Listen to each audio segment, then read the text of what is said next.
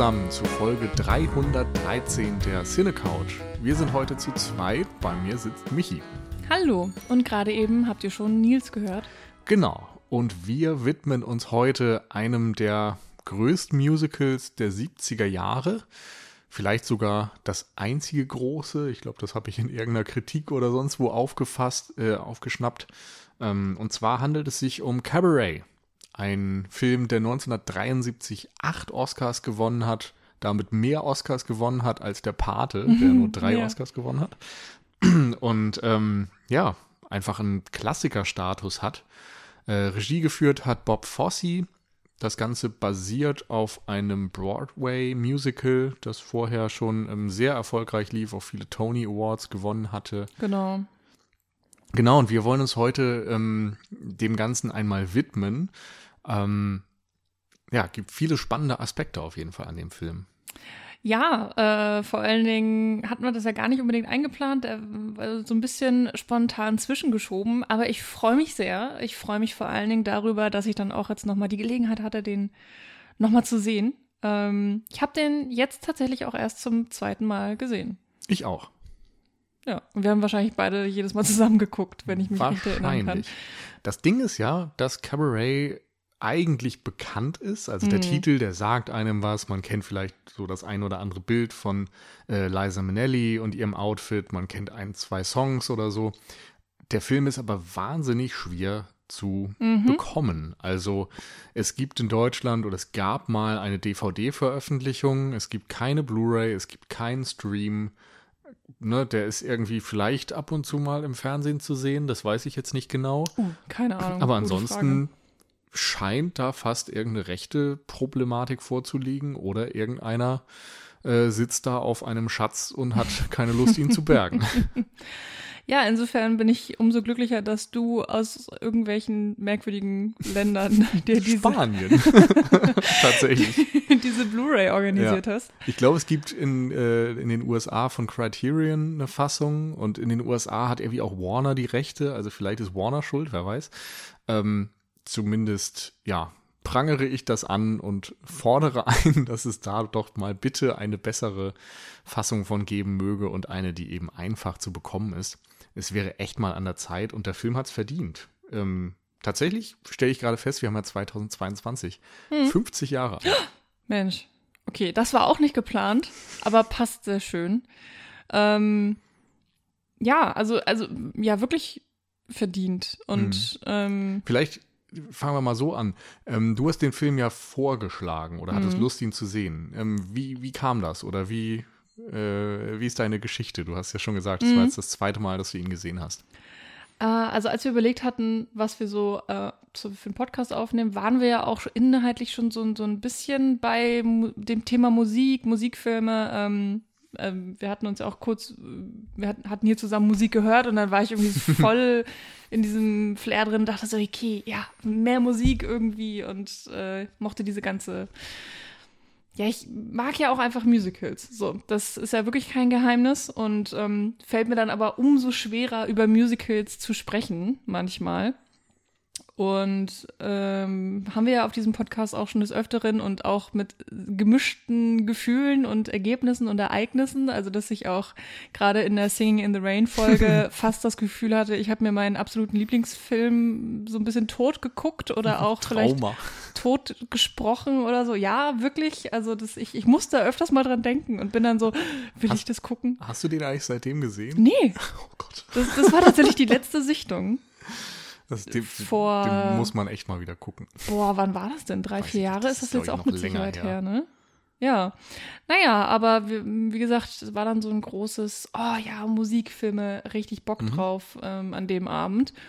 Und dann hatten wir zum Beispiel auch Amadeus und so weiter. Und dann, naja, kam bei dir, äh, lag bei dir Cabaret auch im Regal.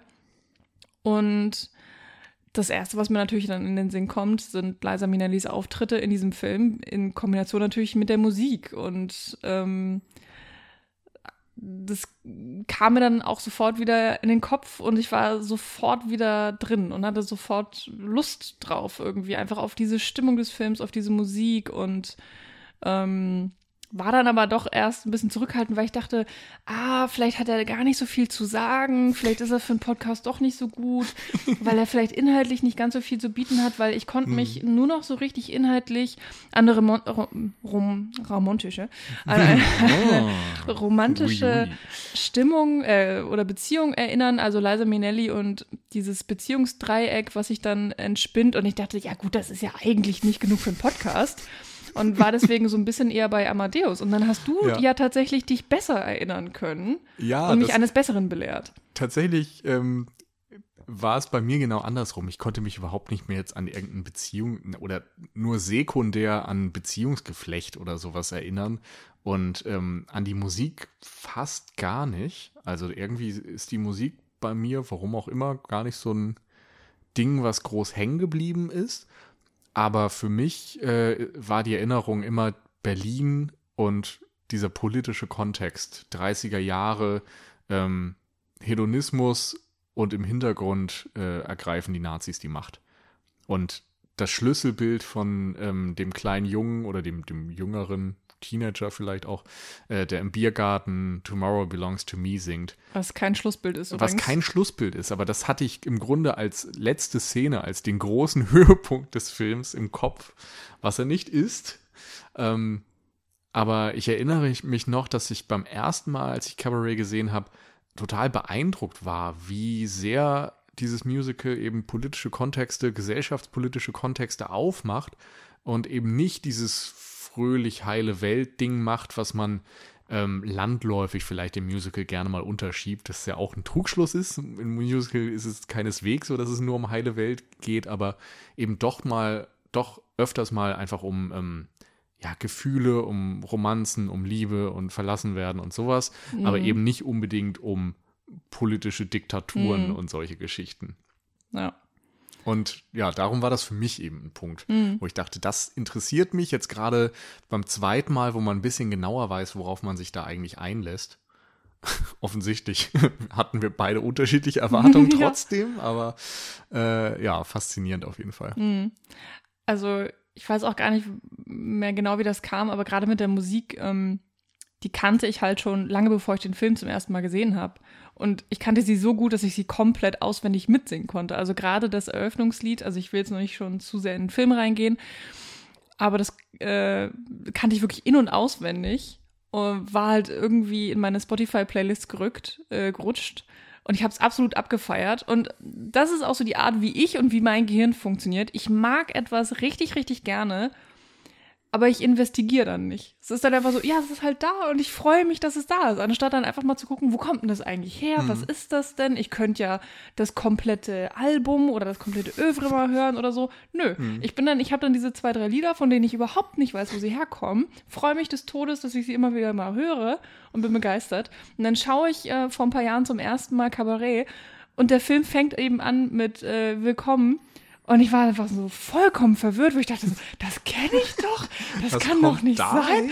So, wo, was kam jetzt zuerst? Und ist das äh, hm. ein aufgeschnapptes Lied, wie bei Singing in the Rain, dass da alles recycelt wurde sozusagen? Oder kommt das ursprünglich daher? Und naja, das war dann so für mich so ein absoluter Augenöffner. Und das verbinde ich jetzt natürlich auch immer noch mit Cabaret, hm. dass ich da einfach ähm, so eine bisschen Rückwärtswahrnehmung äh, habe ja. äh, und die, die Musik besser kenne als den Film selbst, was mhm. irgendwie, äh, keine Ahnung, wann das mal so passiert. Aber ja, bei dem ist es auf jeden Fall so.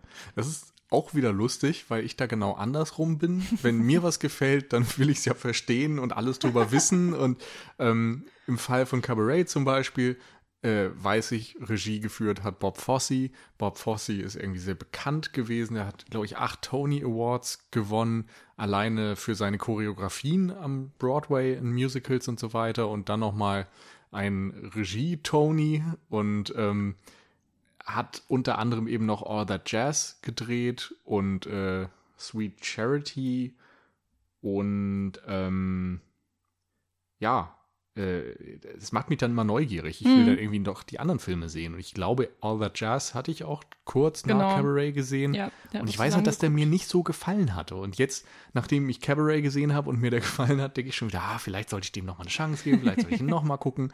Lenny würde mich auch mal interessieren, ist auch von Bob Fosse.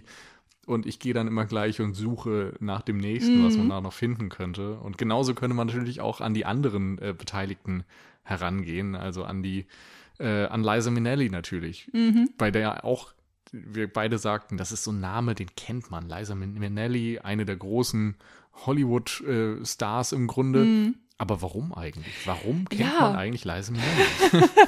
Das ist wirklich eine sehr gute Frage und ähm, lustigerweise, so ganz kann ich es immer noch nicht richtig beantworten, außer natürlich das Offensichtliche, dass sie wirklich mit Cabaret ihren riesen Durchbruch hatte. Also gerade in der Filmwelt, sie war äh, in den Jahren vorher, also so ungefähr in den 60ern, ähm, schon ein ziemlich, ziemlich großer Broadway-Star, hat auch, als sie 19 Jahre alt war, für ihre Rolle damals im Broadway ähm, eine, ein Tony Award bekommen oder Nominierung? Nee, Award. auch Award bekommen und war damals die jüngste je.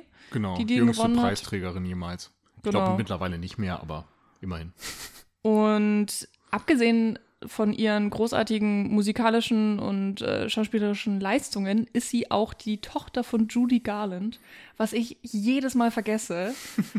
Ich weiß nicht warum, also natürlich, weil der Nachname nicht Garland ist, sondern der kommt Ja. dann vom Papa Vincente Minelli, der Der auch wiederum Filmregisseur ist und äh, Gigi beispielsweise gemacht hat und ein Amerikaner in Paris, also auch gerade dem Musical sehr verbunden ist. Während man bei Judy Garland eben vor allem dann an Wizard of Oz und, ähm, na, wie heißt der Song, denkt.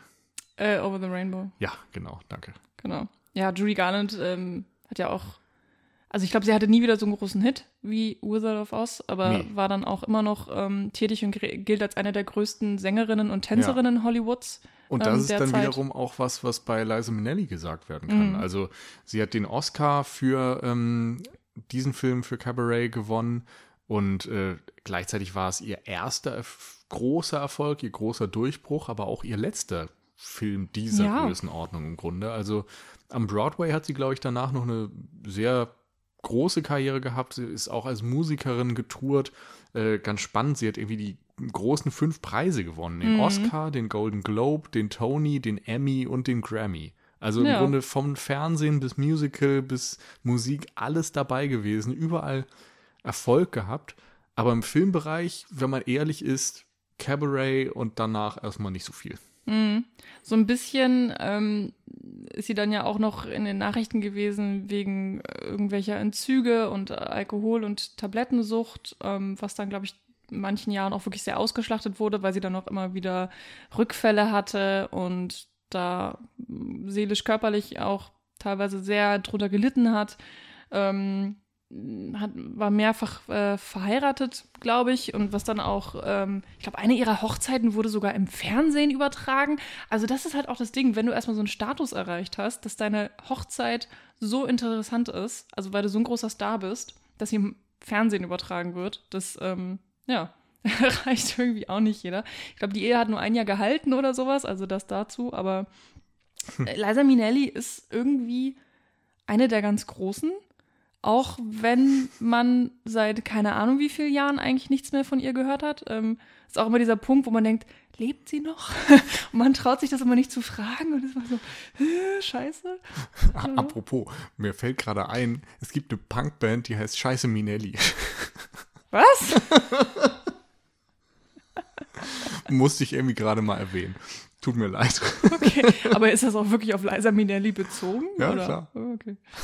Er ist jetzt nicht so der übliche Nachname, aber manchmal äh, hängt das ja nicht unbedingt miteinander zusammen. Aber ja, ähm, und Cabaret, ähm, ich weiß noch genau, gest, äh, als ich hier saß bei der Sichtung, hatte ich auch zu dir rüber geguckt und war irgendwie so ganz, ähm, also ich habe mich fast geschämt, weil ich dann gesagt habe, äh, ja, von wegen Cabaret ist der einzige Film, den ich kenne mit Liza Minnelli. Und jetzt, wo ich mal so ein bisschen geguckt habe, was gibt's da eigentlich, ist mir auch aufgefallen, ja, das ist jetzt vielleicht auch gar nicht so grundlos, beziehungsweise ich habe kein, also ich muss mich dafür nicht schämen. Also es wäre eher schön gewesen, wenn ich natürlich die Möglichkeit gehabt hätte, in einer ihrer vielen Broadway-Aufführungen zu gehen. Aber na gut. Ja. Waren dir sonst irgendwelche Gesichter, Schauspieler, Beteiligte des Films bekannt?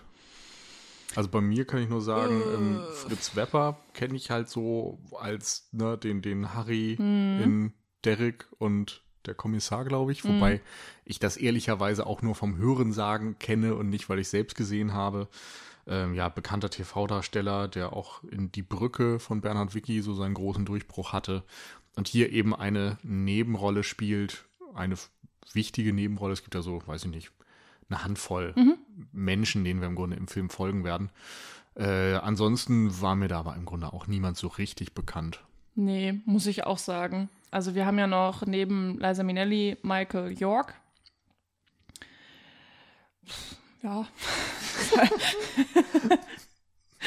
Wenn man nichts Positives zu sagen hat, dann schweigen. Ähm, und äh, ja, Helmut Griem dann auch noch neben Fritz Wepper und ähm, Maria, Marisa Berenson, die, die, die Deutschen des Films äh, sozusagen. Und Joel Grey als der äh, äh, nicht Zirkusdirektor, aber keine Ahnung, was ist denn so? Der hat auch so einen Namen ähm, in diesem Film. Ja, Als jemand, der halt durch die Show führt und der ähm, nennen wir ihn mal den Showmeister. Showmaster. ja, Irgendwie so. Conferencier. Ah, okay. I am your host.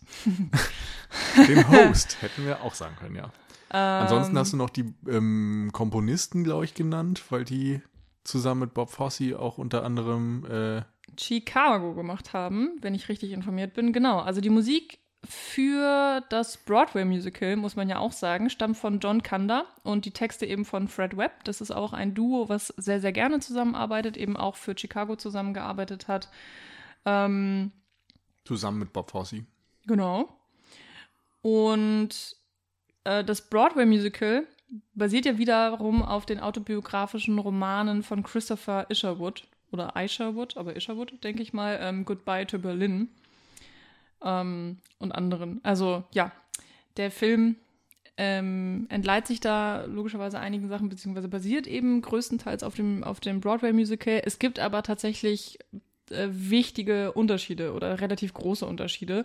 Es gibt zum Beispiel auch mehrere Lieder, die nur für den Film dann geschrieben wurden, die dann teilweise so eine große Popularität erreicht haben, dass sie mittlerweile dann auch wieder ins Broadway ihren äh, Weg gefunden haben und da auch Standard, also fast schon standardmäßig mit aufgeführt werden. Und ähm, inhaltlich verfolgt der Film eben Sally Baldwin heißt sie, glaube ich, also äh, Liza Minnellis Charakter und eben Michael York, äh, der heißt, glaube ich, Brian, ne, genau, Brian Roberts und Sally Bowles, Entschuldigung, so heißt sie. Und ihre Erzählungen. Und im Broadway gibt es anscheinend eine Fräulein Schneider, die eigentlich mehr oder weniger die Hauptrolle hat. Und Sally Bowles ist eher so eine äh, Nebenfigur. Also sie hat auch sehr viel Platz im Film, aber das fand ich irgendwie ganz spannend, dass da tatsächlich Bob Fosse sich entschieden hat, ähm, das mehr herauszuheben und das einfach ein bisschen anders zu schreiben. Ja, absolut.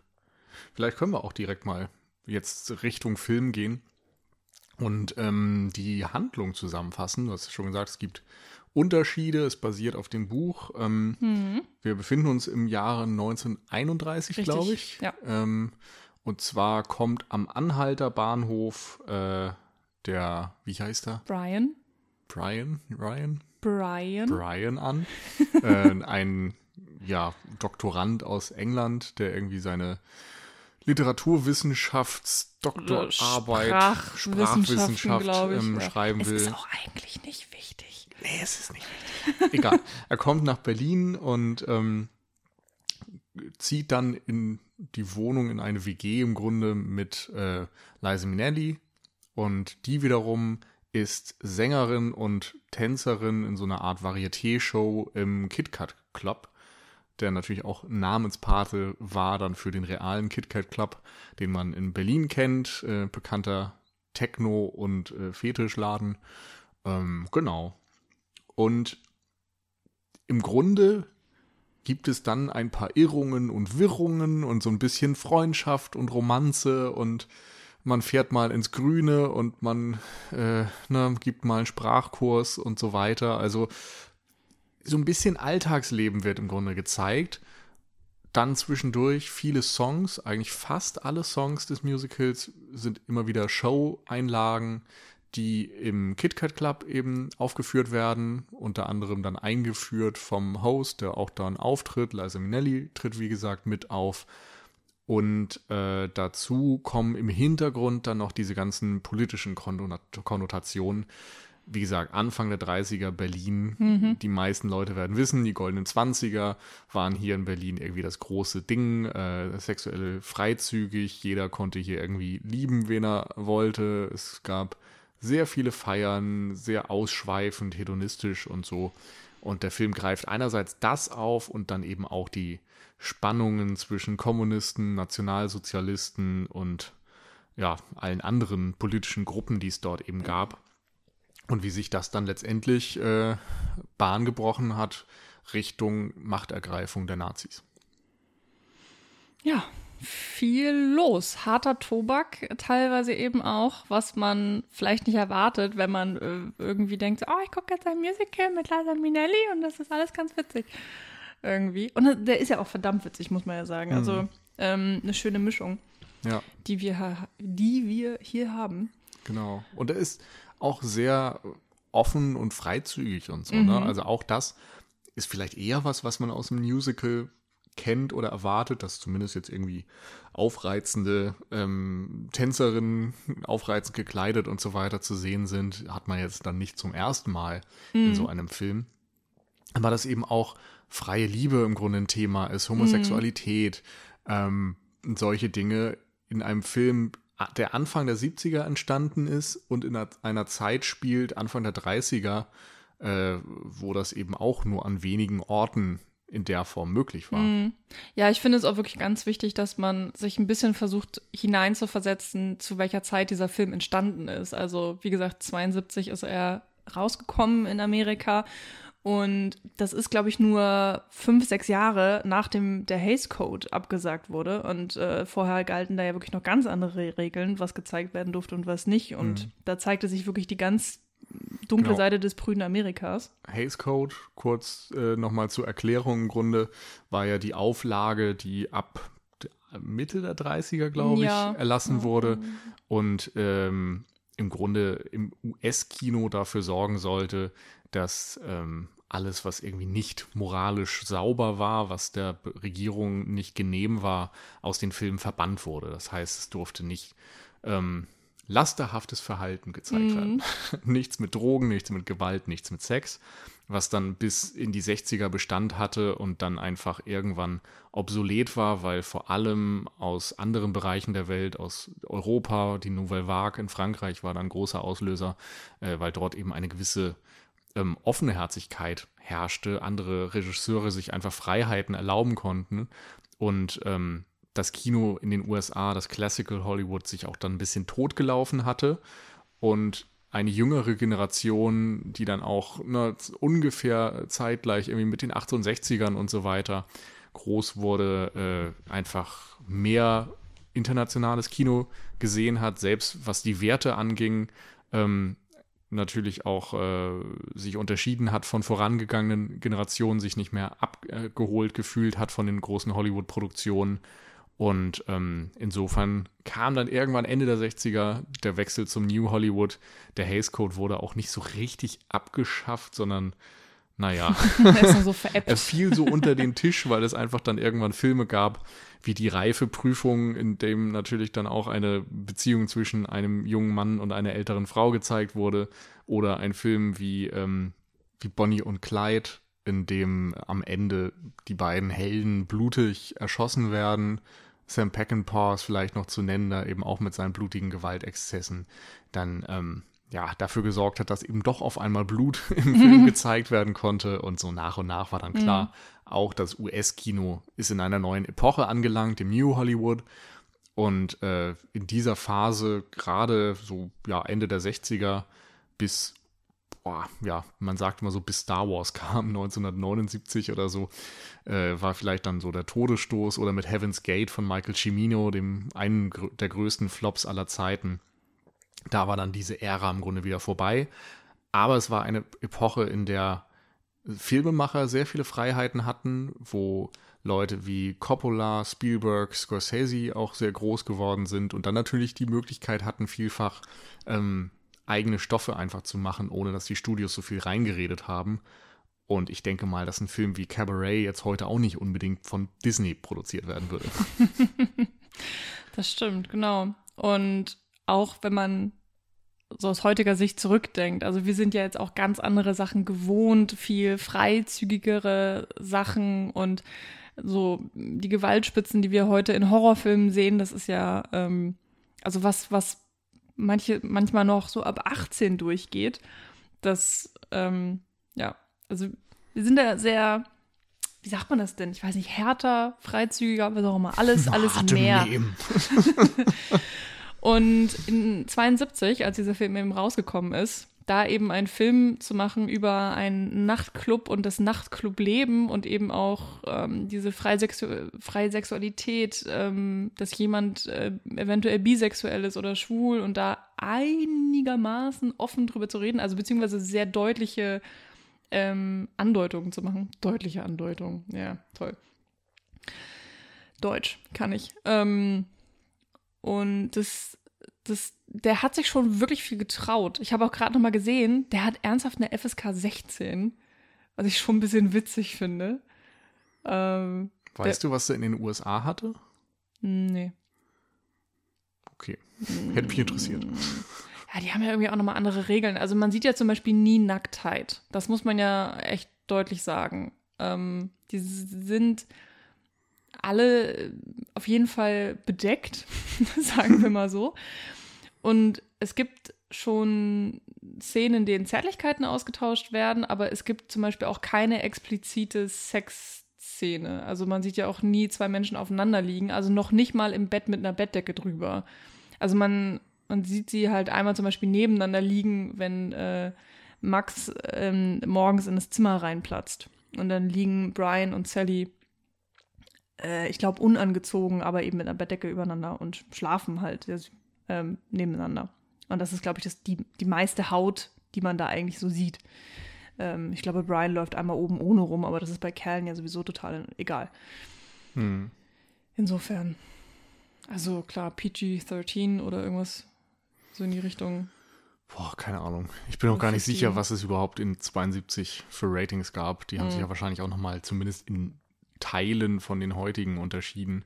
Mhm. Und es kann auch sein, dass da mal eine Neuprüfung mhm. stattgefunden hat. Aber grundsätzlich stimmt ja dein Punkt. Also es ist nicht so, dass dort mit Nacktheit um sich geworfen wird im Film oder ja. so. Es ist, wenn dann nur der Zeitgeist, der vielleicht dagegen spricht, dass dort ähm, ja homosexuell Homosexualität als so etwas Normales ähm, dargestellt wird, wie wir es heute eben mhm. auch wahrnehmen, während man damals eben noch äh, dafür kämpfen musste. Mhm. Und ich meine heute natürlich auch auf eine Art und Weise. Wir genau. sind natürlich immer noch nicht 100% da, aber zumindest auf einem besseren Weg.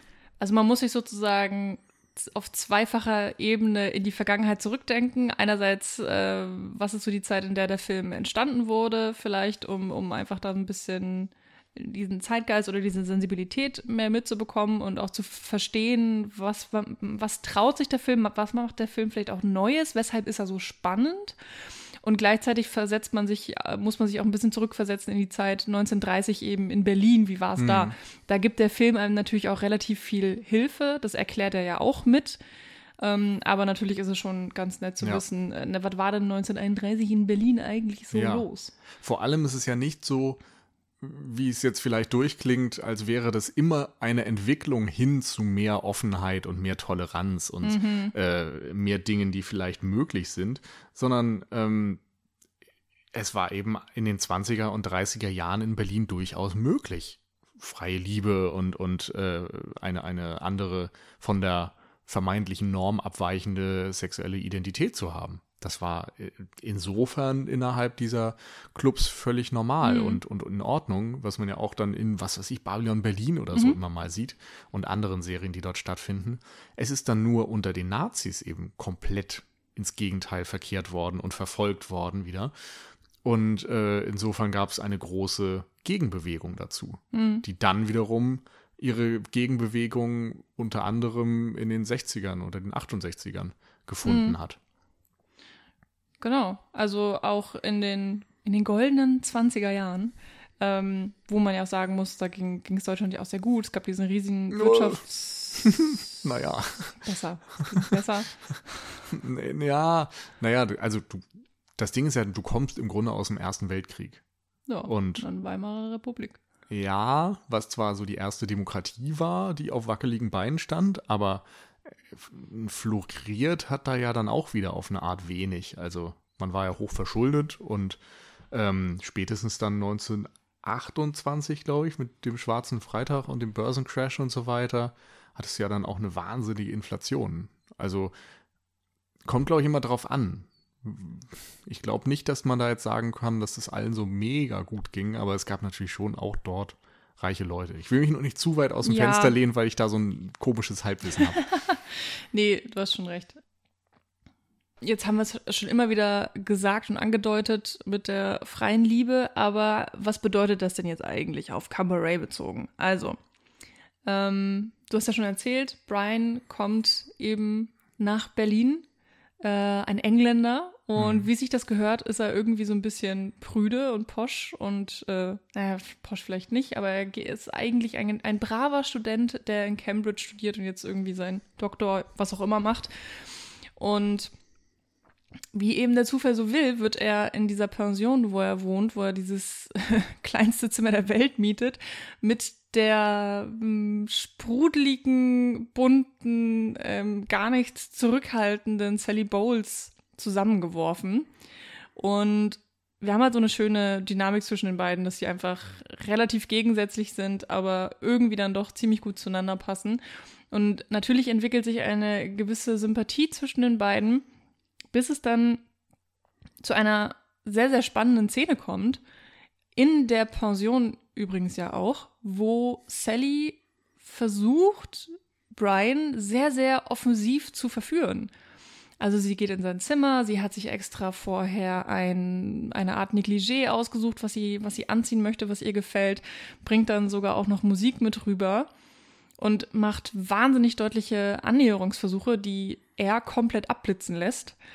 Und dann küsst sie ihn und so von wegen, ja, deutlicher kann man ja nicht werden, ne, so jetzt hier, was geht. Und er ist dann aber immer noch zurückhaltend und erzählt eben davon, dass er, wenn er mit Frauen äh, sexuelle Erfahrungen gemacht hat, eigentlich nur sehr schlechte Erfahrungen gemacht hat. Und dadurch wird ähm, ziemlich deutlich zwischen den Zeilen gesagt, dass er vielleicht eventuell gar nicht auf Frauen steht. Und äh, Sally nimmt es nämlich auch genauso auf, ist dann aber gar nicht ähm, falsch berührt oder, oder nimmt es krumm oder so, sondern sie ist einfach so, ah, hättest du das doch mal früher gesagt, das ist ja gar kein Problem. Ich kenne da einige, die ich dir vorstellen kann. Und dann ist die Sache irgendwie schon wieder geritzt. Was irgendwie auch schon mal so eine Szene ist, die ich gar nicht irgendwie unbedingt erwartet hätte, gerade weil sie auch mit so einer Leichtigkeit daherkommt. Und ja, dieser Dreh, dass Sally ihm da dann mehr oder weniger schon ja Kerle anschaffen möchte und, und dass wir hier eventuell so wir haben ja auf jeden Fall mit einer Person zu tun, die ihre Sexualität ein wenig hinterfragt, die da offensichtlich ähm, sich noch nicht ausgelebt hat und auch jetzt noch nicht so wahnsinnig viele Erfahrungen gemacht hat. Und natürlich gepaart mit Sally Bowles, die exakt das Gegenteil ist, die ganz genau weiß, wer sie ist, ganz genau weiß, was sie will, im Normalfall wahrscheinlich das auch bekommt, gerade wenn es eben um Beziehungen geht oder eben auch um sexuelle Beziehungen. Sie will ja nicht nur sexuelle Beziehungen, also ist ja einfach generell ein sehr, sehr umtriebiger Mensch, ähm, der immer irgendwo bei irgendeinem tollen Mann so rechts und links eingehakt ist, sozusagen. Und ähm, das funktioniert für mich auch sehr gut. Also ich finde, es wirkt jetzt auch nicht übertrieben oder karikaturistisch oder irgendwas in der Art, sondern das hatte auch eine gewisse Ernsthaftigkeit und Herzlichkeit. Mhm. Ja, genau.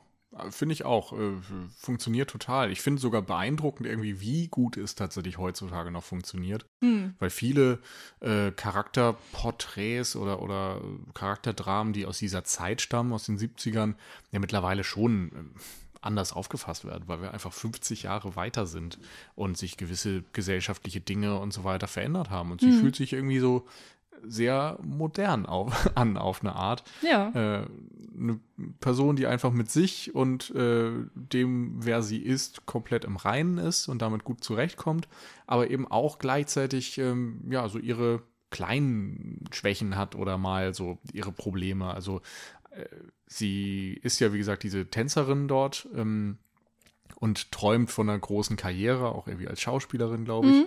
Ähm, und jedes Mal, wenn sie irgendwie einen reichen, ähm, berühmten, äh, tollen Typen trifft, sieht sie das ja auch immer so ein bisschen als Chance. So, das könnte jetzt der sein, der ihr diese Karriere in irgendeiner Form ermöglicht, wo sie sich dann so ein bisschen ranhängt und ähm, ja, vielleicht auch ihre Reize ein Stück weit mit dafür einsetzt. Ähm, ja, und eigentlich endet es natürlich dann jedes Mal tragisch. Ja, das stimmt. Also sie Genauso ist, auch in der ähm, angedeuteten Liebesbeziehung zu Brian oder dem Liebesdreieck, was dort langsam Mhm. über die Zeit dann entsteht. hm, Das ist irgendwie immer eine Möglichkeit, etwas, das sein könnte, aber dann irgendwie doch nicht ähm, wirklich zum Tragen kommt. Ja, sie ist auf jeden Fall eine richtige Opportunistin. So sie, sie versteht so ein bisschen, wie die Regeln der Gesellschaft funktionieren und, und be bewegt, sie, sie wurschtelt sich da so durch, aber sie ist, also sie passt nicht hundertprozentig rein, weil das will sie auch gar nicht. Das macht sie ja alleine von ihrer Äußerlichkeit total deutlich. Sie hat diese krass grünen, langen Fingernägel, die sehr auffällig sind, die äh, über den ganzen Film auch so ihr Markenzeichen sind. Natürlich neben dieser ganz markanten Frisur mit dem spitzen Pony, der so ein bisschen so an Mhm. so einen Teufelspony äh, oder so eine Teufelsmaske irgendwie auch Ich erinnert. finde immer an Mickey Mouse. Und natürlich diese, ja, diese riesigen falschen Wimpern, dieses krass geschminkte, die auffälligen Klamotten natürlich. Also alles an ihr schreit, ich möchte eigentlich gar nicht irgendwo reinpassen, ich möchte in keine Schublade gesteckt werden. So, ich bin Sally Bowles. Und nichtsdestotrotz, äh, ja, weiß sie mit den Leuten umzugehen. Ähm, sie weiß sich in bestimmten Kreisen gut zu bewegen und kommt irgendwie ganz gut durchs Leben. Und das ist schon irgendwie bemerkenswert und vielleicht auch ein bisschen beneidenswert, aber gleichzeitig hat sie auch immer so einen, so einen bitteren Nachgeschmack. Dass man ja auch immer denkt, so, sie wirkt trotzdem allein. Mhm. Und Ja. so ein bisschen, dass man merkt, ähm, sie, sie will hoch hinaus und vielleicht auch ein bisschen verzweifelt so und das Mhm. Ja, dass sie Ähm. vielleicht mit ihrer Fröhlichkeit auch mal überspielt, Mhm. dass sie nach was sucht, dass sie nicht angekommen ist. mh, Und was auch immer es dann ist, also ob es jetzt die Liebe ist, die sie erfüllen würde oder eben diese äh, Karriere, von der sie träumt, das bleibt, finde ich, immer so ein Stück weit offen. Auch wenn wir jetzt schon mal in Richtung Spoiler-Territory gehen, äh, sie ist ja dann am Ende des Films tatsächlich schwanger und entscheidet sich, das Kind abzutreiben, weil sie nicht genau weiß, von wem es ist und ähm, nicht überzeugt ist, dass sie gemeinsam mit Brian dieses Kind großziehen könnte oder wollte. Und insofern ist sie auch irgendwo immer so eine Zweiflerin, die, glaube ich, versucht, sich Möglichkeiten offen zu halten und immer noch etwas machen zu können und sich irgendwie gleichzeitig dann nicht auf das Hier und Jetzt komplett einlassen kann. mh, Weil sie immer noch denkt, da könnte noch was kommen. mh. Und vielleicht auch so ein bisschen dieses Ding von wegen, ich bin lieber auf mich allein gestellt, weil ich kann mich auf mich verlassen. Ich weiß genau, womit ich es zu tun habe. Und wenn sie mit anderen Leuten in Verbindung kommt, dann äh, kann ja immer was Böses passieren. Sie kann ja immer äh, fallen gelassen werden. Und das passiert natürlich nicht, wenn sie sich gar nicht hundertprozentig auf jemanden einlässt. Was sie bei Brian ja natürlich tut. Also bei Brian öffnet sie sich ja sehr, also emotional und sie lässt ihn ja komplett in ihr Leben. Sie teilen ja dann irgendwann wirklich auch sehr, sehr viel miteinander und sie, also sie zeigt ihm ja auch so ein bisschen ihre verletzlichen Seiten. Mhm. Aber gerade zum Beispiel mit der Abtreibung, das ist ja was, was sie komplett alleine durchzieht, wo sie ihn auch überhaupt nicht mit ins Boot holt, sondern das in so einer Nacht- und Nebelaktion heimlich durchführt und ihn dann im Nachhinein erst ähm, davon erzählt, aber auch erst, nachdem er mehrfach drängt. Also Ja.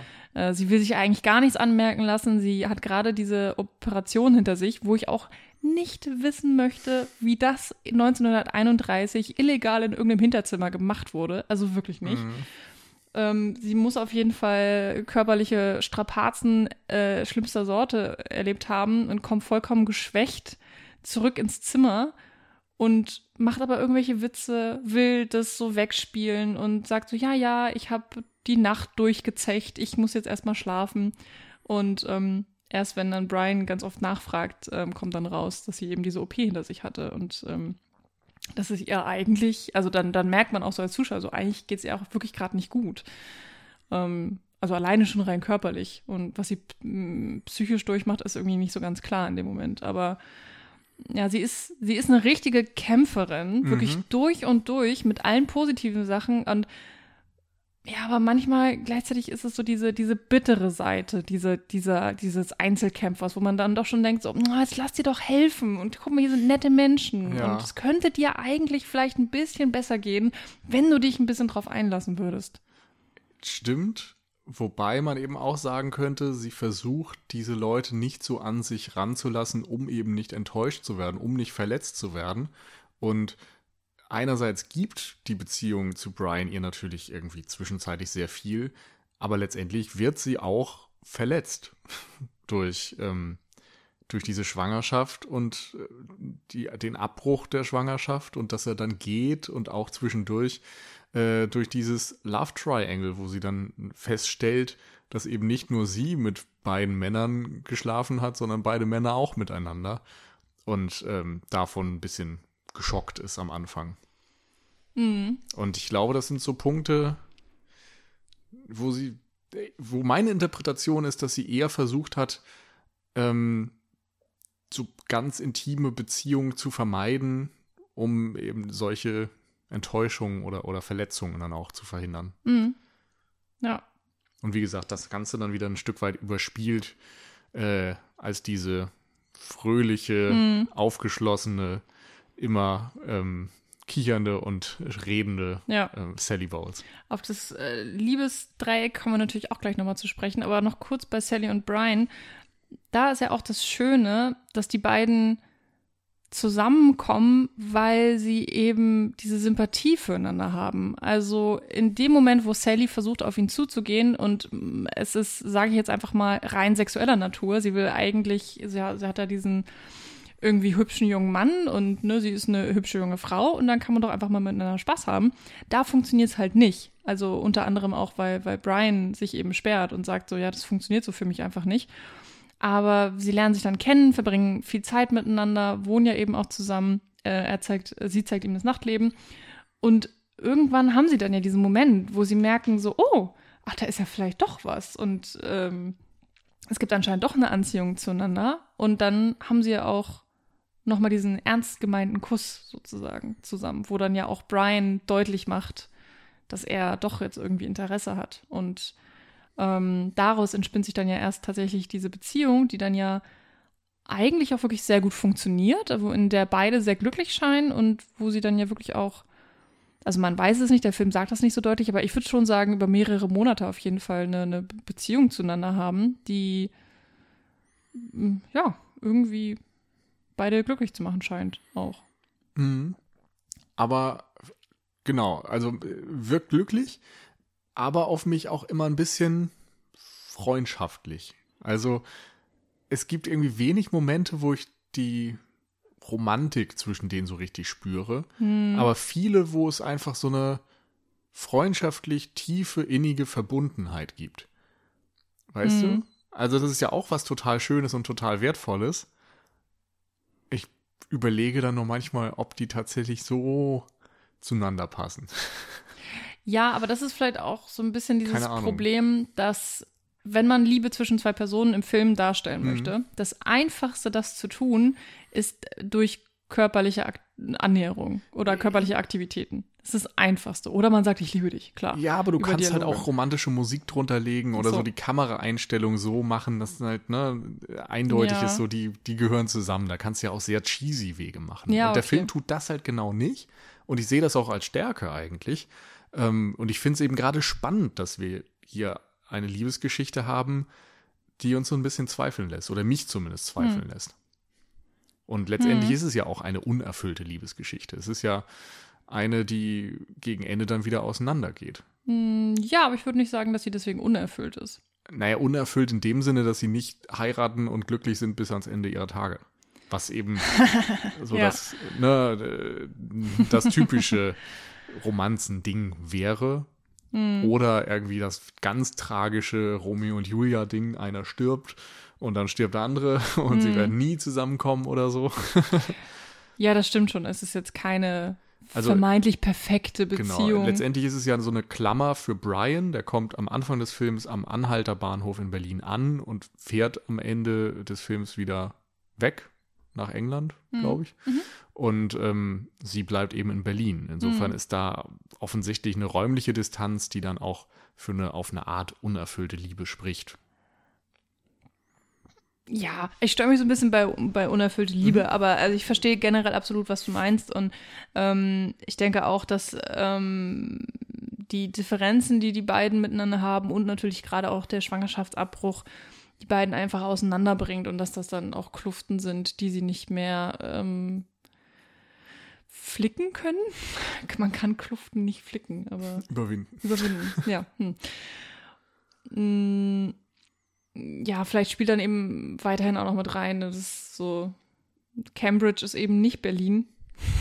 Und in, in einem Club in Cambridge hätte sie wahrscheinlich noch weniger Chancen, äh, als Schauspielerin groß rauszukommen. Und einer ihrer Gründe, das, ähm, die Schwangerschaft abzubrechen, ist ja auch, ähm, dass sie weniger Chancen sähe, dann ihre Träume zu verwirklichen Ja. als Mutter in Cambridge, an, an der Seite eines Professors so. Ja.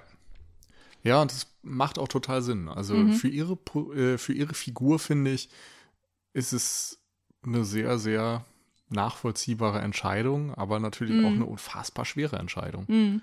Absolut. Und irgendwie, das ist mir auch jetzt gerade erst wieder eingefallen, äh, aufgefallen, das, es ist schon außergewöhnlich, dass in so einem Film aus den 70ern so explizit über solche Sachen gesprochen wird. Oder Mhm. dass wir explizit, also wir sehen es natürlich nicht, es, ähm, aber es gibt Ja. halt einen Schwangerschaftsabbruch. Generell, also das ist ja auch eine wahnsinnig feministische Haltung. Also wie emanzipiert kann eine Frauenrolle zu diesem Zeitpunkt sein, die die Möglichkeit hätte, einen Universitätsprofessor als Ehemann zu haben und Mutter zu sein. Also Heirat und Mutter, das ist ja so das Frauenbild schlechthin Ja. irgendwie, was man über Jahrzehnte dann im Hollywood-Film und generell wahrscheinlich im Film hatte. Und stattdessen sagt sie, nee, ich will weiter irgendwie im hedonistischen Berlin Tänzerin sein und mein eigenes Ding drehen Ja. und äh, schlafen können, mit wem ich will. Ja, und meinem eigenen Glück nachjagen. Genau. Und auch wenn es ungewiss ist und wenn es eben nicht vor die Füße gelegt wird, aber ich habe auf eine Art erstmal lieber das. Also sie wirft es ja auch nicht komplett vor sich. Also ähm, sie kann sich ja anscheinend irgendwie schon vorstellen, Mutter zu sein, weil in Mhm. den Momenten, wo klar ist, dass sie schwanger ist und wo sie mit Brian darüber redet, gibt es ja auch durchaus wirklich Momente, wo sie die Idee ja auf jeden Fall gut findet, ein kleines Baby zu haben und sich darum zu kümmern und das ähm, irgendwie auch ja, ganz süß findet. Mhm. Aber ja, ich finde auch letztendlich ähm, hat sie eine Entscheidung getroffen und sie ist der Meinung, das ist der richtige Weg und dann zieht sie es einfach durch. Und Ja. das ist tatsächlich eine sehr, sehr starke Geschichte. Auch äh, in Kombination dessen, dass Brian ähm, natürlich nicht begeistert ist, dass er, dass sie die Schwangerschaft äh, hinter seinem Rücken beendet hat, ohne ihm irgendwie was zu erzählen oder ihn mit einzubeziehen. Aber in dem Moment, wo sie sich erklärt, versteht er sie und kann ihr tatsächlich verzeihen. Also Ja. er ist ja einen Moment lang wirklich ziemlich außer sich, beruhigt sich dann aber auch ziemlich schnell und mh, also die haben ja dann auch keinen Kontaktabbruch oder irgendwas in der Nee. Art. Oder er stürmt ja auch nicht aus dem Zimmer und beschimpft sie aufs Wildeste, sondern er ist tatsächlich einfühlsam. Und das Ja. Ist wirklich auch eine, eine sehr schöne Dynamik da zwischen den beiden. Finde ich auch, weil beide eben auch so nachvollziehbar agieren und nachvollziehbare Emotionen haben füreinander, mal gegeneinander, aber immer respektvoll auf eine Art. Und das finde ich irgendwie sehr beeindruckend und ich mag total, dass der Film da auch nicht ähm, Position bezieht, sondern das dann ja zulässt, nicht verurteilt.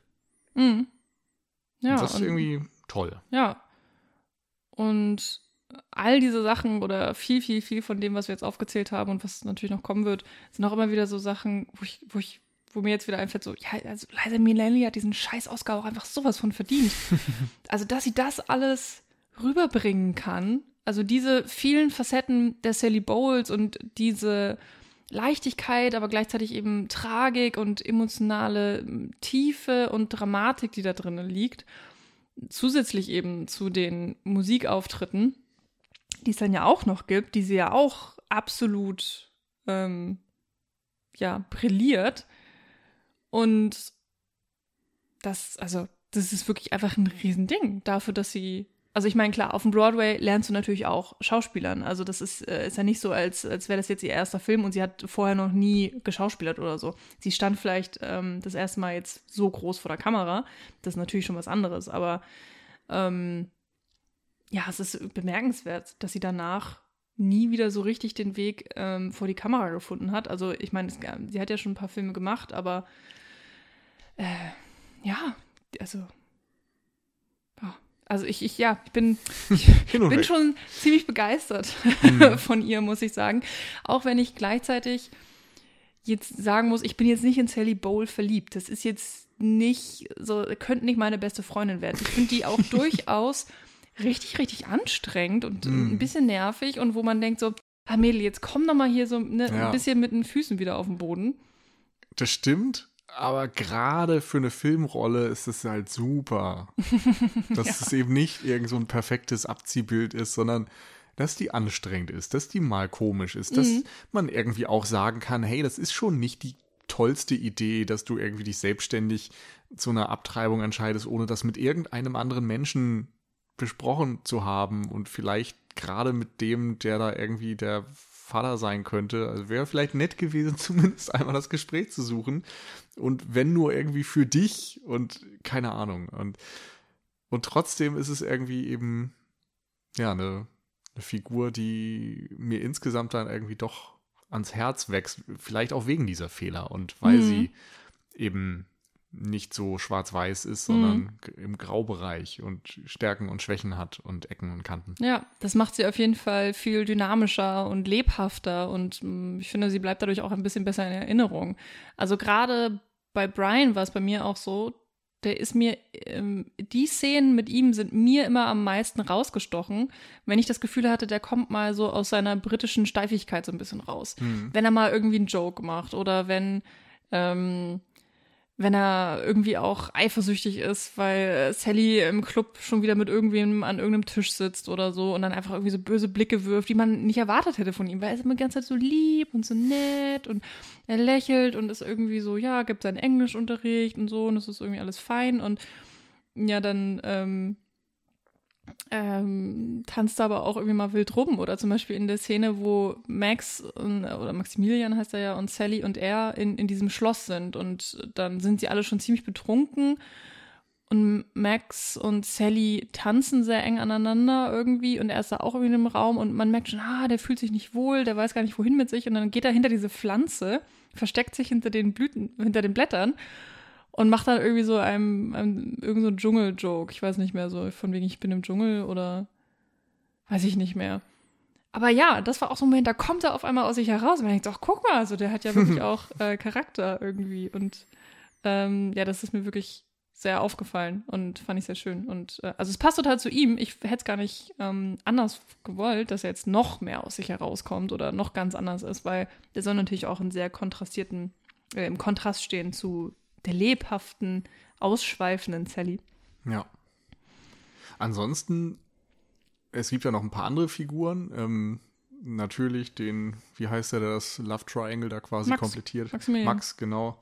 Ähm, und äh, dann eben die Fritz Wepper-Figur, ein ja, jüdischer Mann, der sich mhm. aber erstmal als Nicht-Jude ausgibt und ähm, sich in eine Jüdin verliebt und dann irgendwie da so ein bisschen Drama ist, ob sie zusammenkommen. Ich glaube, das ist auch die größte Abweichung eigentlich vom Buch wahrscheinlich oder vom, vom Broadway-Stück, weil im Film kommen sie ja dann letztendlich zusammen, als er ihr gesteht, dass er eben auch jüdisch geboren ist und sich nur äh, anders ausgegeben hat und dann heiraten sie und dann ist im Grunde dieser ähm, Plot zu Ende, dieser Nebenplot.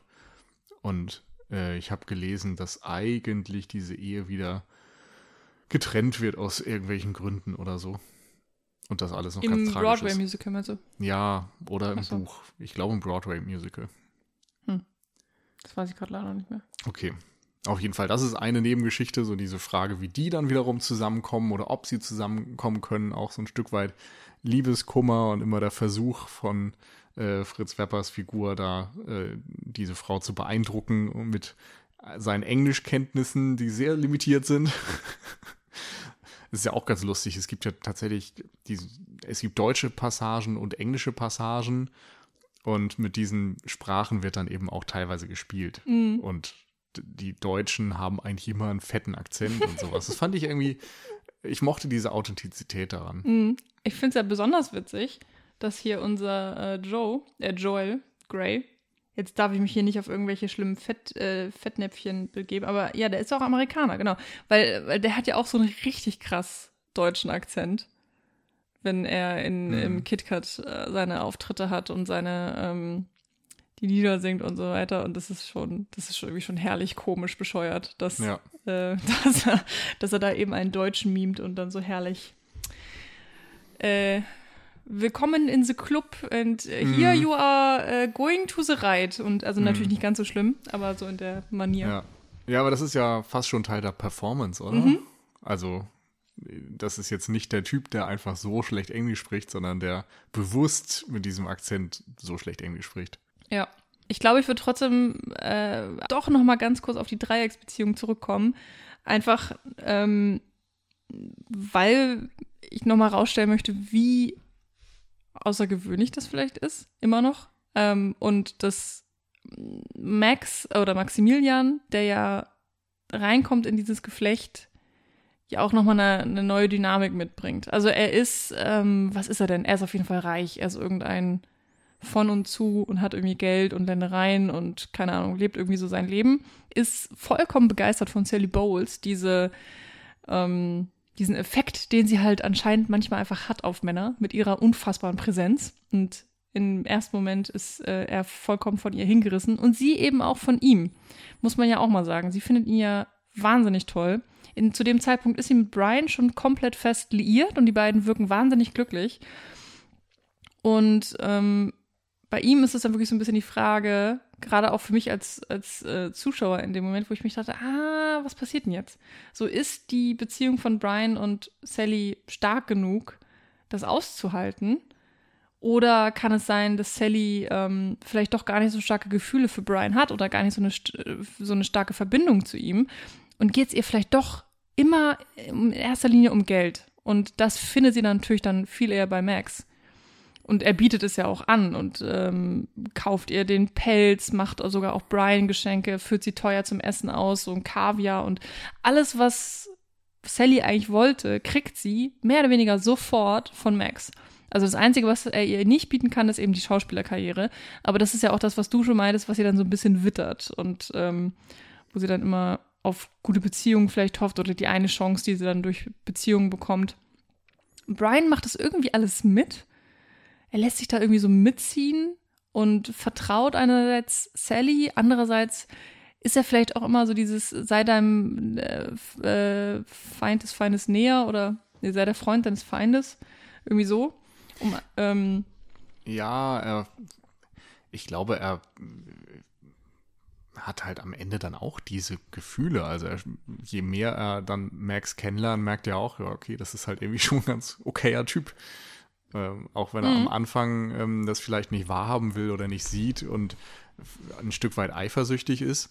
Aber auch das mag ich irgendwie, dass da eben nicht das, was man eigentlich erwarten müsste, dass da irgend so ein toxischer Typ kommt in den 70ern oder in den 30ern oder so, der sagt, äh, meine Frau, die kriegst du nicht, wie du will. und dann wird da irgendwie das Alpha-Tierchen rausgehalten.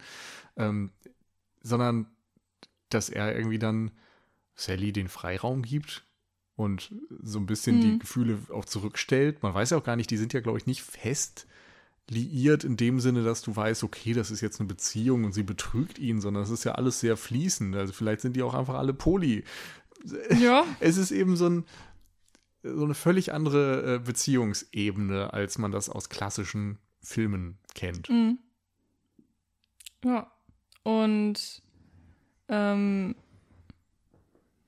dann gibt es ja mh, zwei Schlüsselszenen vielleicht. Da auf jeden Fall diesen einen Moment, wo Brian und Sally irgendwie bei denen in der Wohnung sind und irgendwie haben die so ein bisschen Streit. Und im Streit kommt, äh, sagt, gibt Sally dann zu, dass sie mit Max geschlafen hat. Obwohl sie die ganze Zeit immer so getan hat, ähm, als hätte sie das nicht, beziehungsweise so, sie hat ja Max so gut unter Kontrolle. So, sie hat ihn um den Finger gewickelt und zwar so gut, dass er ihr alles gibt, obwohl sie noch nicht mal mit ihm schläft. Und ähm, ich glaube, Brian wirft ihr das auch so ein bisschen vor oder versucht da so ihre Naivität und ihre, ähm, ähm, ihre Lügen zu durchbrechen. Und sie knickt dann ja auch ein und gibt dann eben zu, dass sie mit Max geschlafen hat. Und ähm, äh, Brian sagt ja irgendwie im Streit so, Screw Max von wie auch immer er heißt. Und äh, Sally ist dann so, I did.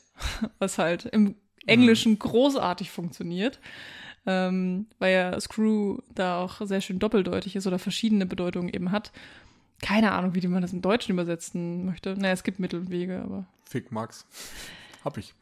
ja, ich würde man in den 70ern vielleicht nicht übersetzen. Nee, das stimmt. Aber ähm, ja, dann erwidert wiederum Brian nach kurzer, kurzem Entsetzen und dann irgendwie so ein bisschen auch Erleichterung, dass er das auch getan hat. Und das hatte ich ehrlich gesagt wieder vollkommen vergessen. Also bei, bei der jetzigen Sichtung. Ich wusste das nicht mehr. Es wird ja auch nur so ganz minimalst angedeutet, weil sie, ähm, Max schenkt ihm ja dieses goldene, diese goldene Zigarettendose.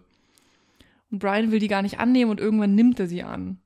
Und dann äh, berühren sich einmal irgendwie kurz deren Hände im Biergarten und das war's eigentlich. Also mehr, mehr gibt es nicht. Vielleicht hat man sich damals auch wirklich nicht getraut, mehr zu zeigen. Aber immerhin, ich finde es trotzdem immer noch, ja, sehr ähm, irgendwie einen großen Schritt für einen Film von 72. Und ich finde, der hat auch jetzt irgendwie immer noch Effekt. Also wie du ja auch irgendwie schon meintest, es ist, der Film wirkt ziemlich modern und gerade in diesen Momenten, finde ich, tut er das auch äh, am deutlichsten. Und warum haben sie denn jetzt keine großartige goldene Zukunft und wohnen in irgendwelchen Schlössern ähm, mit Max zusammen? Ja, weil er sie halt einfach fallen hat lassen. Und äh, der gemeinsame Ausflug nach Afrika kam nie, weil dann wurde er von Frauchen zurückgepfiffen, keine Ahnung, irgendwas war da. Er hat sich dann verpieselt ähm, und hat dann aber ein Geldgeschenk dagelassen. Was, wo ich auch nicht wüsste, wie ich das auffassen sollte irgendwie ist es ja ganz nett und er hat ja auch Geld ohne Ende und er schenkt einfach sehr gerne. Aber es hat dann wirklich auch so diesen Nachgeschmack von Prostitution, was die beiden ja auch wirklich oder gerade Sally sehr deutlich anspricht. Irgendwie. Und ich habe mich dann auch so gefragt, ja, was, was will uns der Film damit denn eigentlich sagen? So, warum werden sie so fallen gelassen? Einfach nur, weil es zu schön wäre, weil, weil es irgendwie zu gut ist, um wahr zu sein, dass sie da diesen einen Gönner treffen und auf einmal alle ihre Träume sich erfüllen und sie haben das locker leichteste Leben. Und von einem auf den anderen Tag trifft sie dann ja wieder die Realität. Und dann sind sie wieder in dieser kleinen Bude, in diesem winzigen, dieser winzigen, schlechten Pension. Und äh, Brian wurde mir auch gerade verprügelt und äh, hat ziemliche Blessuren. Ja, und dann sind sie wieder zurück. So Sally in ihrem Nachtleben-Modus und er wieder irgendwie derjenige, der sich mit Englischunterricht über, unter, über Wasser halten muss. Aber die sind ja nicht komplett zerstört von diesem Moment, sondern sie können es ja irgendwie noch relativ mit Fassung nehmen. Und machen dann halt einfach weiter und leben ihr Leben weiter. Und das ist auch wieder einer dieser Momente, wo ich das Gefühl habe, das ist so ein bisschen dieses, ja, wir hatten eine großartige Zeit und es war, es war schön. Es wäre auch vielleicht schön gewesen, wenn es weitergegangen wäre, aber gut, so spielt das Leben nicht und jetzt machen wir das Beste draus und weiter, wie es ist. Irgendwie.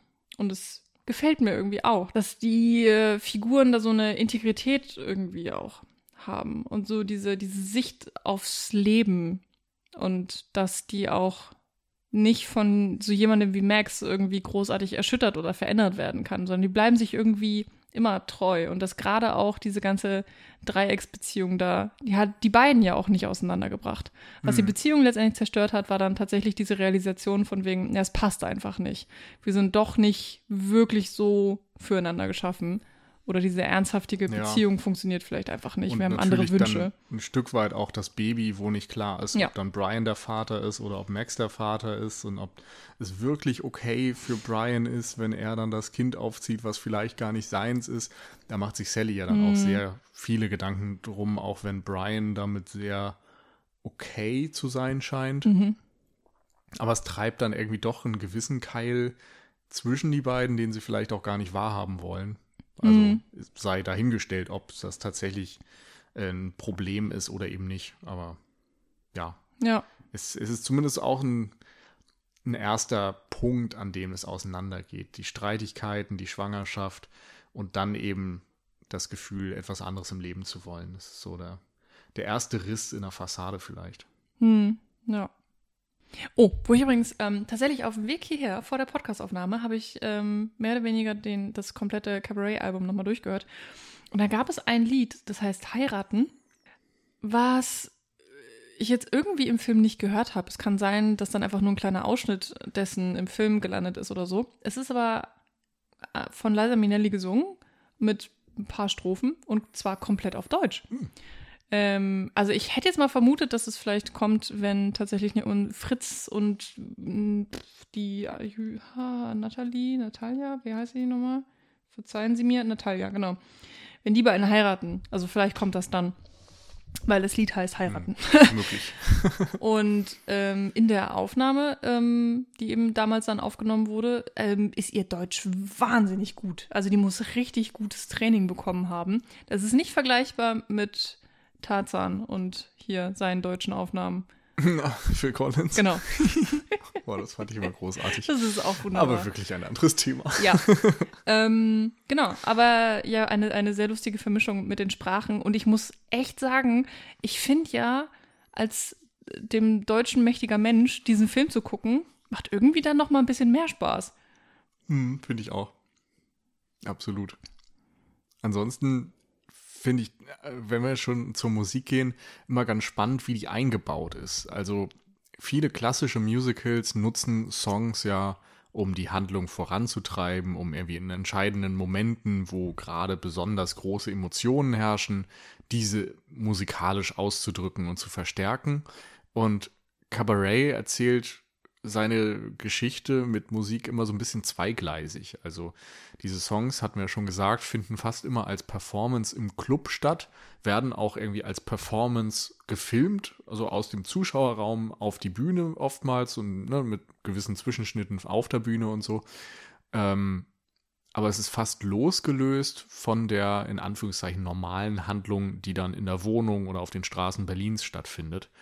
Und gibt dem Ganzen dann auch irgendwie immer so ein Stück Rahmen einfach. Also es ist so ein, ein, ein Rahmen, der dort stattfindet. Einfach zwischendurch wird die Handlung von Songs unterbrochen. Und für mich wirkt es dann manchmal auch so, als ob die Handlung gar nicht so sehr einem klassischen roten Faden folgt. Es geht nicht auf ein bestimmtes Ziel hin, sondern es ist äh, irgendwie ein Handlungsfaden, der dazu dient, Figuren kennenzulernen und einfach diese Konstellation, über die wir jetzt schon vielfach gesprochen haben, ähm, ein bisschen klarer zu machen und dann fährt man eben mal äh, irgendwo in eine Wäscherei und mal in einen Club und mal in ein Schloss zum Ausflug oder in einen Park.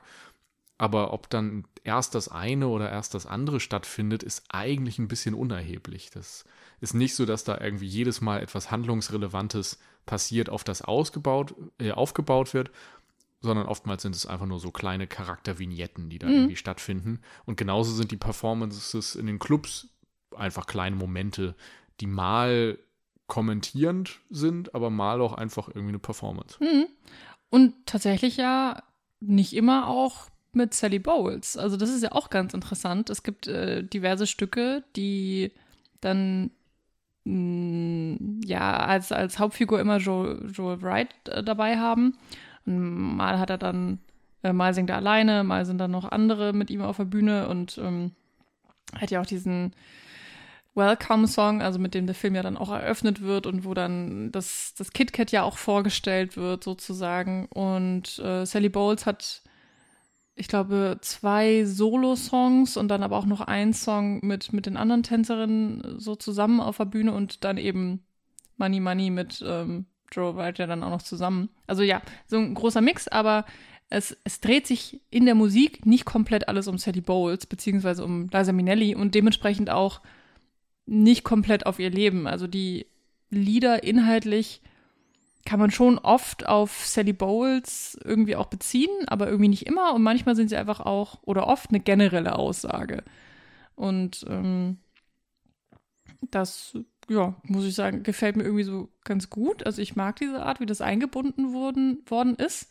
Ich kann mir vorstellen, dass es auch dann Leute anspricht, die vielleicht nicht so die größten Musical-Fans gibt, weil natürlich vermieden wird, dass jetzt einfach irgendwer die Straße lang läuft und dann einfach seine Gefühle in einem Song ähm, rausbrechen muss. So, und dass es dann irgendwie so diese klassischen vermeint, also Kitsch in Anführungszeichen Szenen mhm. gibt oder sowas. Also die ich ja auch sehr feier. Äh, großer Fan von. Aber ich weiß, das kann natürlich nicht jeder haben. Und hier wird ja dann wirklich einfach dann nochmal anders ähm, mit umgegangen, wie du ja. ja. auch schon beschrieben hast. Ja, das ist generell ja so ein spannender Aspekt, dass es ein Musical ist, das sich zwar nicht sämtlichen Musical-Regeln äh, entgegenstellt, aber eben schon einige einfach nicht befolgt und einigen einfach einen völlig anderen Film macht. Und ich glaube, das gilt dann auch für diesen ganzen politischen Kontext, der da noch stattfindet, der für mich ja immer so der Teil ist, an den ich mich bei Cabaret am meisten erinnere eigentlich. Ähm, und besonders spannend finde ich, dass es sich immer wieder so zwischendurch Bahn bricht. Es ist mhm. eigentlich, wie wir es schon jetzt äh, seit längerem besprochen haben, ein Film, der sich vor allem um Sally Bowles äh, dreht, um diese Charaktere, um ihr Leben dort und dann merkst du auf einmal im Hintergrund, dass da im Club ein Nazi sitzt mit ähm, Hakenkreuz, Binde und dann erstmal aus dem Club entfernt wird. Und dann machen sie einen Spaziergang und im Hintergrund hängen ganz viele politische Plakate von kommunistischen Parteien, von Nazi-Parteien und so. Dann sind sie woanders unterwegs und auf einmal fährt irgendwie ein Polizeiauto irgendwo hin, weil dort offensichtlich eine Schlägerei stattgefunden hat, ein Kommunist äh, ja blutig geschlagen wurde. Und diese Momente sind immer so zwischendurch eingebunden, dass man teilweise fast vergisst, dass es diesen politischen Kontext gibt. Und dann taucht er wieder so plötzlich auf. Und ich fand gerade durch diese Montage das total beeindruckend, weil es mir als Zuschauer eben so ging, dass ich das immer ein Stück weit vergessen habe, dass mhm. ich mich auch auf die anderen Dinge des mhm. Lebens konzentriert habe. Und ich finde, das ist das perfekte Bild dafür, wie letztendlich diese ähm, Unterwanderung der Gesellschaft passiert. Dass du dich eben mit anderen Dingen beschäftigst, dass du dich lieber mit Musik und Tanz und deinen mhm. Freunden und Beziehungen beschäftigst und ignorierst, was im Hintergrund um dich herum passiert. Und dann auf einmal wird es dir so blitzschnell wieder gewahr und dann vergisst du es wieder ganz langsam. Und mhm. irgendwann taucht es wieder auf. Und die Frequenz nimmt, glaube ich, auch ein Stück weit zu während des Films. Ähm, auf jeden Fall ist es zumindest eine Kontinuität, die da zu sehen ist. Und ähm, dann gibt es eben so einzelne Momente, die so absolute Höhepunkte dieses politischen ähm, Bezugs darstellen. Für mich eben gerade dieser Biergarten, wo einfach Leute ja, im Biergarten sitzen und erstmal irgendwie einfach Musik lauschen. Dann kommt dann blonder Junge und fängt an zu singen. Uh, Tomorrow belongs to me. Und es könnte am Anfang fast noch harmlos sein. Und dann stehen irgendwie nach und nach diese Menschen dort auf und singen mit und stimmen in diesen immer aggressiver werdenden Chor ein, sodass du merkst, so, ja, scheiße, das ist jetzt hier ein Bild, das eindeutig irgendwie für die Weltmachtsfantasien der Nazis steht und was dann Nazi-Deutschland eben in den Folgejahren umgesetzt hat. Hm. Ja, einerseits das und andererseits natürlich auch die, diese, äh, diese, diese Macht, äh, das an die Macht kommen der Nazis wird natürlich da auch schon gezeigt und dass sie es wirklich geschafft haben, das Volk zu mobilisieren und auf ihre Seite zu ziehen und eben auch mit Musik ja tatsächlich, also oder oder mit so unterschwelliger Politik, sage ich jetzt mal. Ja. Und, und, mit Menschen, die nicht öffentlich mit Swastika rumrennen, ne, mhm. sondern die da einfach nur gemütlich im Biergarten sitzen mhm. und auf den ersten Blick harmlos aussehen und unpolitisch aussehen und trotzdem ja. irgendwie schon dieses Gedankengut in sich tragen. Ja, und gerade in der Szene wird dann ja auch dieser etwas, äh, etwas ältere Mann, ich glaube, es ist wirklich schon ein sehr, sehr alter Mann, der da auch gezeigt wird, der nicht aufsteht und der einfach nur so ganz verdrossen und scheinbar unglücklich und so ein bisschen aufgegeben zu haben scheint. So von wegen, ja, so, ich. Was soll ich tun? Ja, oder auch so ein bisschen dieses, ne, ich bin ja eh alt und so, meine Stimme zählt nichts mehr oder was soll ich jetzt noch tun, genau. Und so den, den Jungen gehört jetzt die Welt und, und ich zähle ja nicht mehr.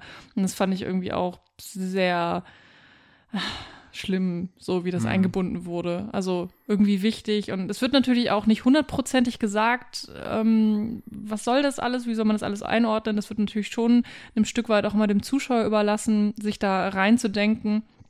Aber ja, dass das alles nichts Gutes zu bedeuten hat, da sind wir uns auf jeden ja. Fall alle einig. Und bei dem Track ist dann auch noch zwischendurch ganz kurz ähm, wieder dieser äh, Conferencier eingespielt, oder eingeschnitten, der dann Money Money einmal sagt, glaube ich. Und ich habe das irgendwie diesmal so interpretiert, dass da, ja, dass es im Grunde eine Aussage ist, weil die erste Szene in dem Club und die letzte Szene in dem Club zeigen ja auch wieder zwei Performances, also die mhm. Opening Credits und dann das der Freeze Frame am Ende im Grunde. Mhm. Das ist jeweils der Club. Am Anfang, glaube ich, in der ersten Szene wird eben ein Nazi aus dem Publikum entfernt und mhm. alle machen sich so ein bisschen über den lustig. Er ist eindeutig in der Minderheit und wird dort nicht gerne gesehen. Und ich glaube, das wirkte sogar wie jemand aus der Hitlerjugend, also wirklich jemand, der noch jünger ist, weil der hat ja, glaube ich, auch so ein Spenden-Dingsi in der Hand und so und wird dann. Ja. ja. Und am Ende des Films ist das Publikum halt überfüllt von Nazis und die Show hat irgendwie auch schon so Stahlhelme mit drin und sowas, also hat sich irgendwie so ein bisschen diesen Begebenheiten fast angepasst. Na, also da würde ich sehr gegen gehen, ähm, weil das ist ja eindeutig als, als böser Kommentar gemeint. Also das ist ja nicht eine Anpassung, das ist ja wirklich ein, ein ne, das, was in Nachtclubs ähm, ja gerne auch wirklich mal passiert, dass eben gewisse Missstände ja auch aufgezeigt werden. Und ich finde, hier wird das sehr deutlich gemacht. Vielleicht ist das die Intention, aber ich finde zumindest dann deutlich, dass es nicht funktioniert. Weil im Publikum eben die Leute sitzen, die du da vermeintlich äh, kritisierst. Mhm. Ja. Und die werden dort akzeptiert im Publikum. Oder zumindest ähm, kannst du sie vielleicht auch genau, nicht mehr rausschmeißen. Mehr also ob das jetzt ja. bewusst ist oder ob das einfach die Umstände sind, die man dann nicht mehr ändern kann, mhm. will ich jetzt gar nicht bewerten. Aber zumindest ist da eine Entwicklung zu sehen. Mhm. Und mit diesem Money-Money-Hintergrund äh, habe ich dann fast den Eindruck, dass man halt am Ende sagt, naja, dann der, wer halt zahlt, wer Eintritt zahlt und hier sitzt, der bestimmt halt, was äh, gespielt wird. Hm. Ach so, und dass man sich so ein bisschen drauf einlässt, weißt du? Hm. Am Ende Money makes the world go round und wenn wir halt dann so überleben und so hier unseren Lebensunterhalt verdienen, dann so be it. Hm. Aber das ist nicht komplett im Text drin, sag ich mal. Das ist jetzt so mein Blick mhm. bei dieser Sichtung, den ich darauf gewonnen habe. Und ich glaube, es gibt Anhaltspunkte dafür, aber das ist jetzt nicht die allgemeingültige Sichtweise. Soweit würde ich auf jeden Fall nicht gehen.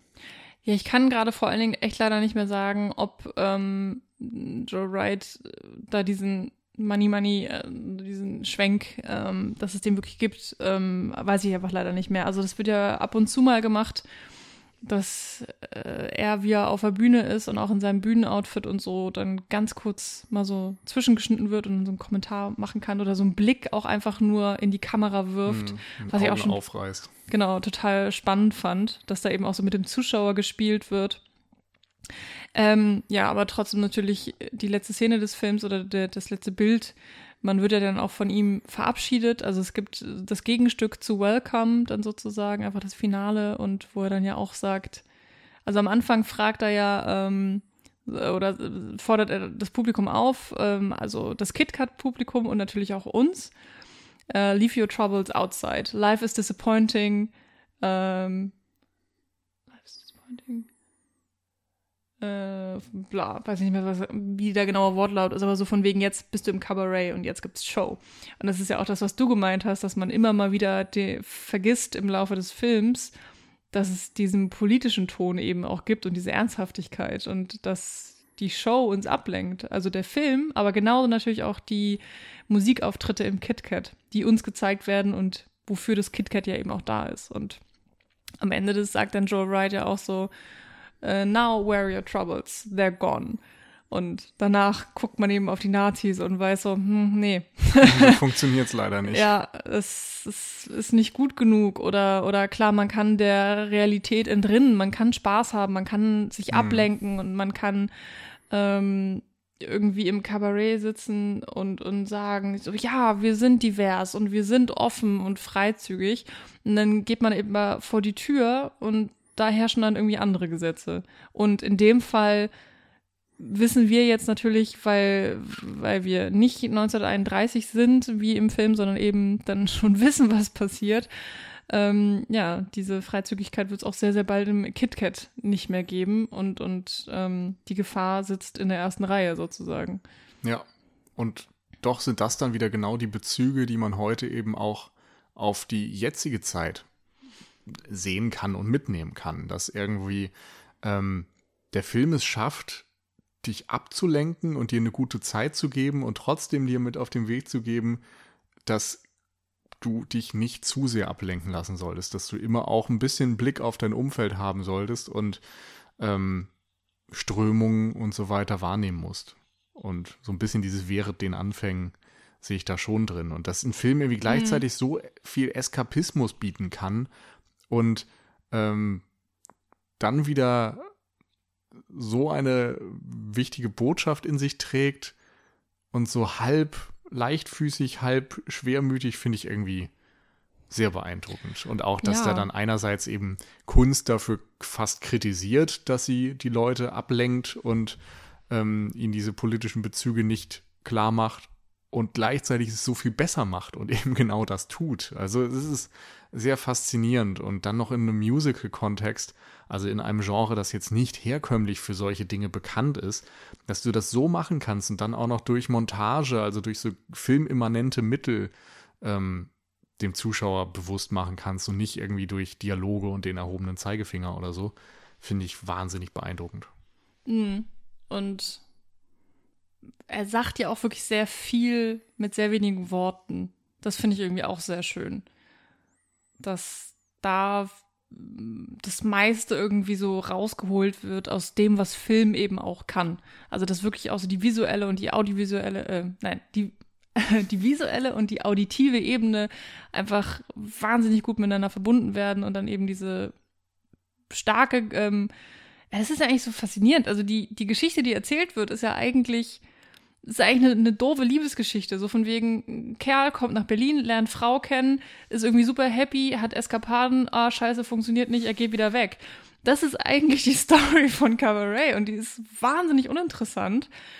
Aber ähm, es geht halt ähm, genau wie, wie in der Show ja auch so, was passiert rechts und links sozusagen. Ähm, was, ist, was ist das wirkliche Leben, was dich ausfüllt, ähm, wenn du mal den Blick weitest sozusagen und Ja, und auch auf die kleinen Momente achtest und eben nicht nur auf dieses Plotpoint zu Plotpoint. Ja, genau.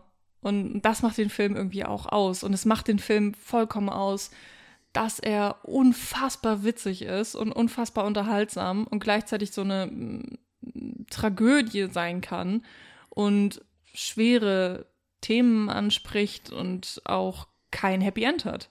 Der Film hat, hat eigentlich wirklich ein sehr düsteres Ende. Also wir haben Ja. natürlich das, die, die mh, so ein bisschen, äh, wie sagt man das denn, eine gute Trennung von Brian und Sally. Also sie, sie Ja. gehen nicht im Bösen auseinander, sondern sie sind ein bisschen äh, versöhnt miteinander und man hat das Gefühl, sie mögen einander noch und, und äh, verabschieden sich und ähm, vielleicht laufen sie sich irgendwann doch noch mal über den Weg und dann sind sie Genau. gute Freunde und vielleicht werden sie sich auch nie wiedersehen und dann ist das auch okay. Ja. Und vielleicht ist es auch äh, für beide das Beste. So, Mhm. so ein bisschen analog zu irgendwie einem La La Land oder so. Mhm.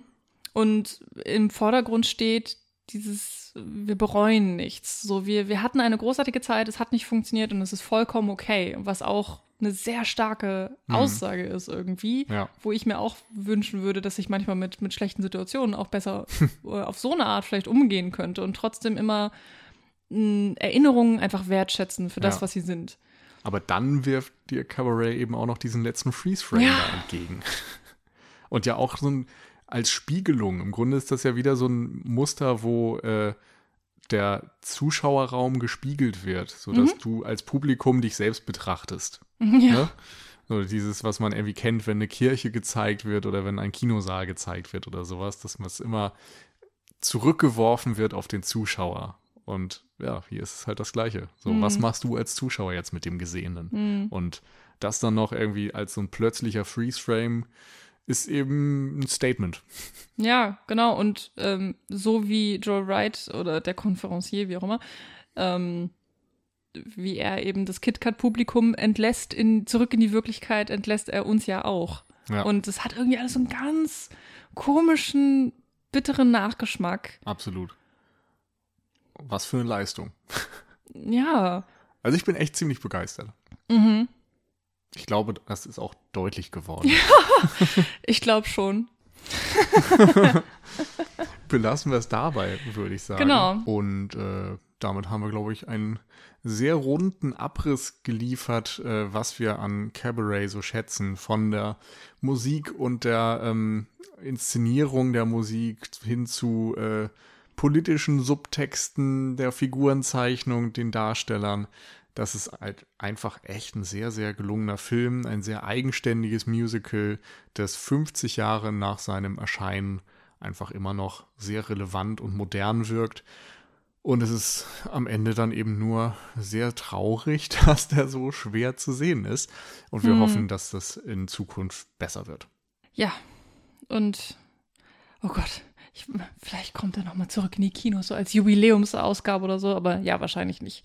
Ähm, Nils, ich finde, du kannst den jetzt einfach mal mit deiner Firma kaufen und rausbringen. Du würdest sehr viele Menschen sehr, sehr glücklich machen und dann wüssten vielleicht auch mehr Leute, äh, wovon wir eigentlich reden. Also wenn ihr bis hierhin durchgehört habt, äh, kennt ihr den Film hoffentlich wahrscheinlich eh schon.